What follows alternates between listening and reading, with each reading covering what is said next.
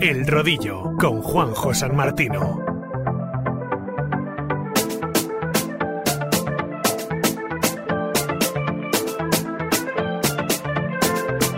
Bambini giocano in strada, sognando Messi e Neymar, correndo dietro a un pallone, in fuga dalla realtà. Hola, ¿qué tal? Muy buenas, bienvenidos al Rodillo. Gracias por estar una semana más con nosotros. Hoy vamos a tener programa especial porque vamos a estar hablando con uno de los líderes o de los eh, eh, de las personas que han impulsado el equipo Movistar e-Team. Y para ello vamos a hablar con Juan Pablo Molinero. Juan Pablo, ¿qué tal? Muy buenas. ¿Qué tal? Muy buenas. Muy buenas. Bueno, hemos estado hablando estos dos primeros programas que hicimos de experiencia piloto aquí en el rodillo, de todo lo que es eh, significa el ciclismo de eSports, ciclismo virtual y cómo se ha desarrollado a raíz de bueno pues del confinamiento y de plataformas como pueden ser Swift o Bicool u otras eh, quizás menos conocidas para un público general.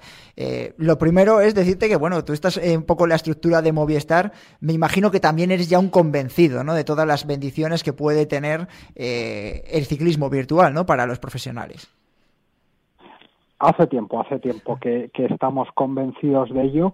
Eh, de, de lo que no estoy tan convencido es del nombre.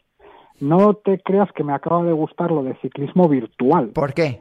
Eh, de hecho, cuando, cuando nos pusimos a, a crear eh, Movistar y Team, una de las de las discusiones eh, casi más teóricas que otra cosa, ¿no? Que tuvimos es real y además lo, lo discutíamos, me acuerdo, con la gente de Swift, eh, si estamos hablando de eSports, si estamos hablando de ciclismo virtual, de e-cycling, eh, de ciclismo indoor o de qué estamos hablando. Es verdad que como por lo menos lo, lo plantea Swift, tiene todas las características de los eSports, ¿no? Es decir, es competitivo, puedes jugar online, puedes jugar en red contra otros. Por ahí podríamos eh, entenderlo como, como un eSport. Pero es verdad que estamos también cerca del, eh, del simulador. Al final es el único deporte donde re- porque ni tan siquiera los simuladores de Fórmula 1 son tan reales. Eso es. Aquí re- realmente te subes a, un- a una bicicleta que, que no se mueve porque está anclada a un rodillo, pero que realmente sufres y sudas y, y te esfuerzas como si estuvieses en la carretera, con lo cual eh, muy, muy juego no es. Eh, por tanto, bueno, ahí estamos, entre simulador y, y esports, pero vamos a darlo como, como bueno eh, el tema de, de los eSports. Te, no, te, te, lo decía un poco al hilo de tu pregunta, porque efectivamente eh, esto empezó como una forma de entrenar los profesionales de la ruta, uh, sobre todo en los países donde hace más frío en invierno, como una forma de no tener que salir a la carretera y poder hacer un, un rato de bicicleta.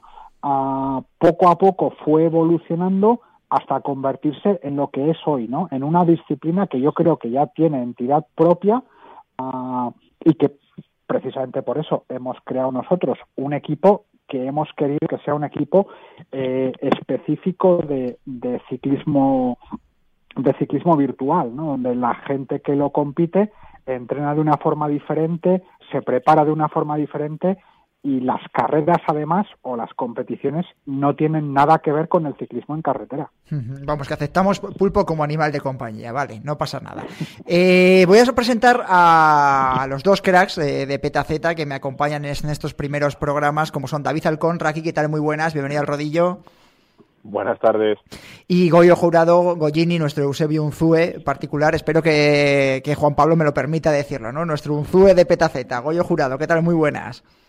Buenas tardes, Juanjo. Muy buenas tardes, Juan Pablo. Bueno, ¿Qué tal? Buenas tardes. Conocéis perfectamente a Juan Pablo, ahí os lo dejo. Si quieres, Goyo, empieza si quieres, eh, tienes alguna pregunta o alguna sugerencia o quieres que hagamos algún tipo de análisis junto con el, pues el representante ¿no? del equipo español, Movistar y Team, que precisamente hemos estado hablando de que son el máximo exponente ¿no? de suite en España.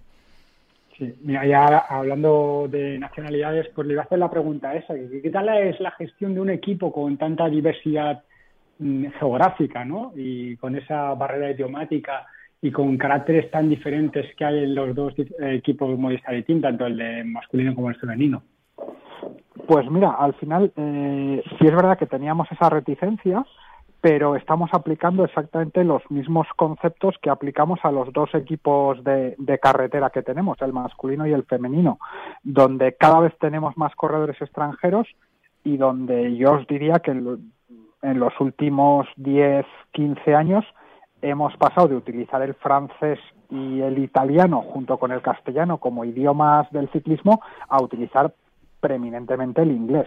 Por tanto, ya en el equipo de ruta, tanto masculino como femenino, en el femenino es evidente porque la líder eh, es una corredora mm. belga, por tanto, perdón, holandesa, y por tanto nos, nos entendemos en, en inglés.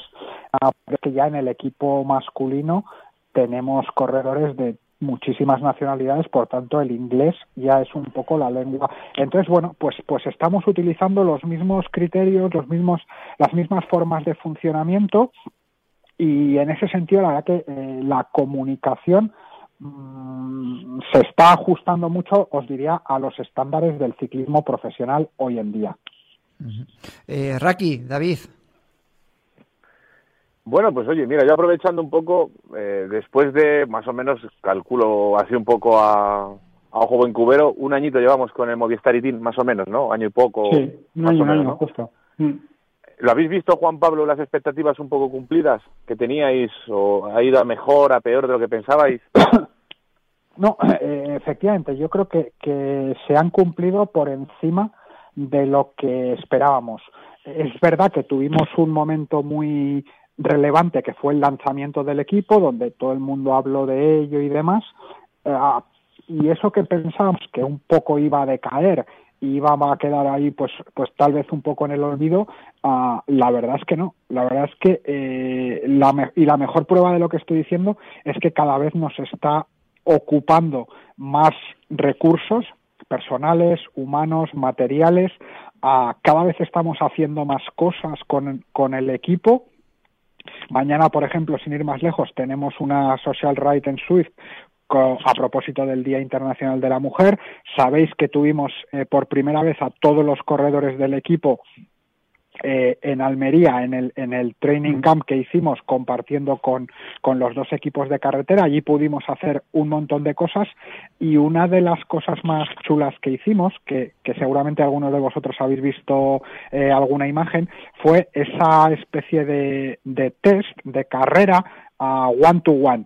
Eh, Movistar y Team contra contra en este caso la gente de GCN y os cuento os cuento esto porque y ya me, me, me adelanto un poco a las siguientes preguntas a, sinceramente creo que el futuro del ciclismo virtual eh, pasa por este tipo de cosas.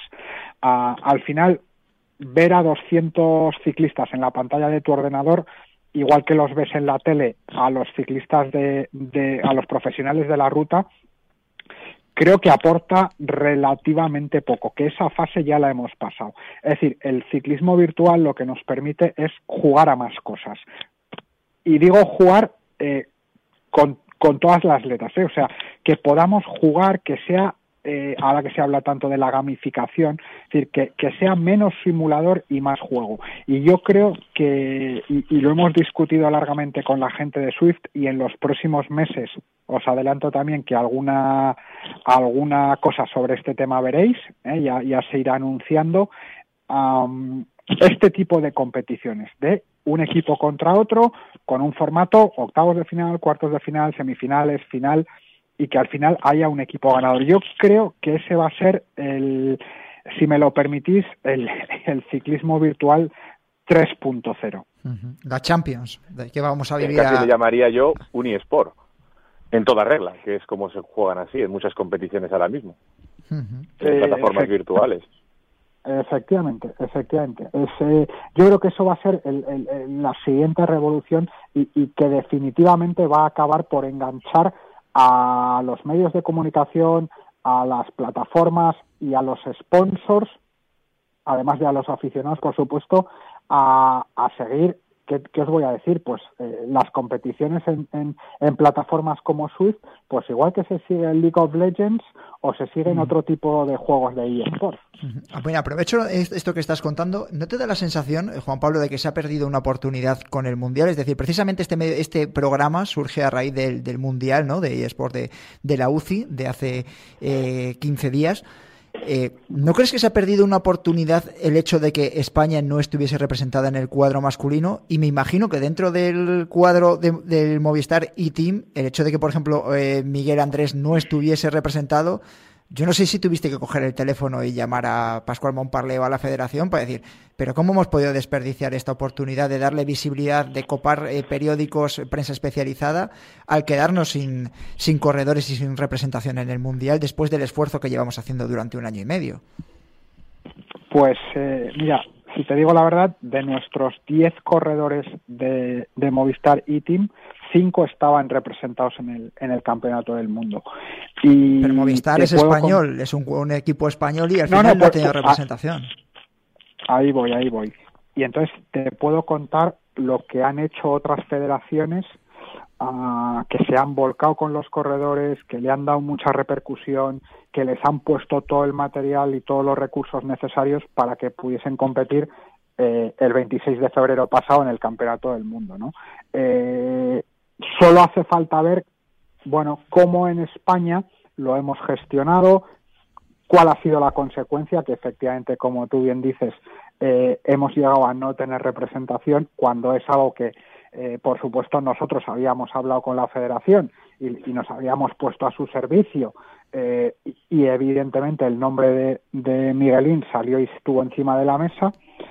Mm, bueno, yo tengo la sensación de que, de que aquí en España ah, y sobre todo la federación todavía no nos acabamos de, creer muy bien esto de los eSports eh, y no entendemos que no se trata de coger a un corredor profesional de un equipo continental o de un equipo Conti Pro y ponerlo en un rodillo, sino que se trata de ir formando y de generar una cantera de gente que como Miguelín han nacido en los eSports, han nacido en Swift, han nacido en el rodillo, entrenan en el rodillo y compiten en el rodillo.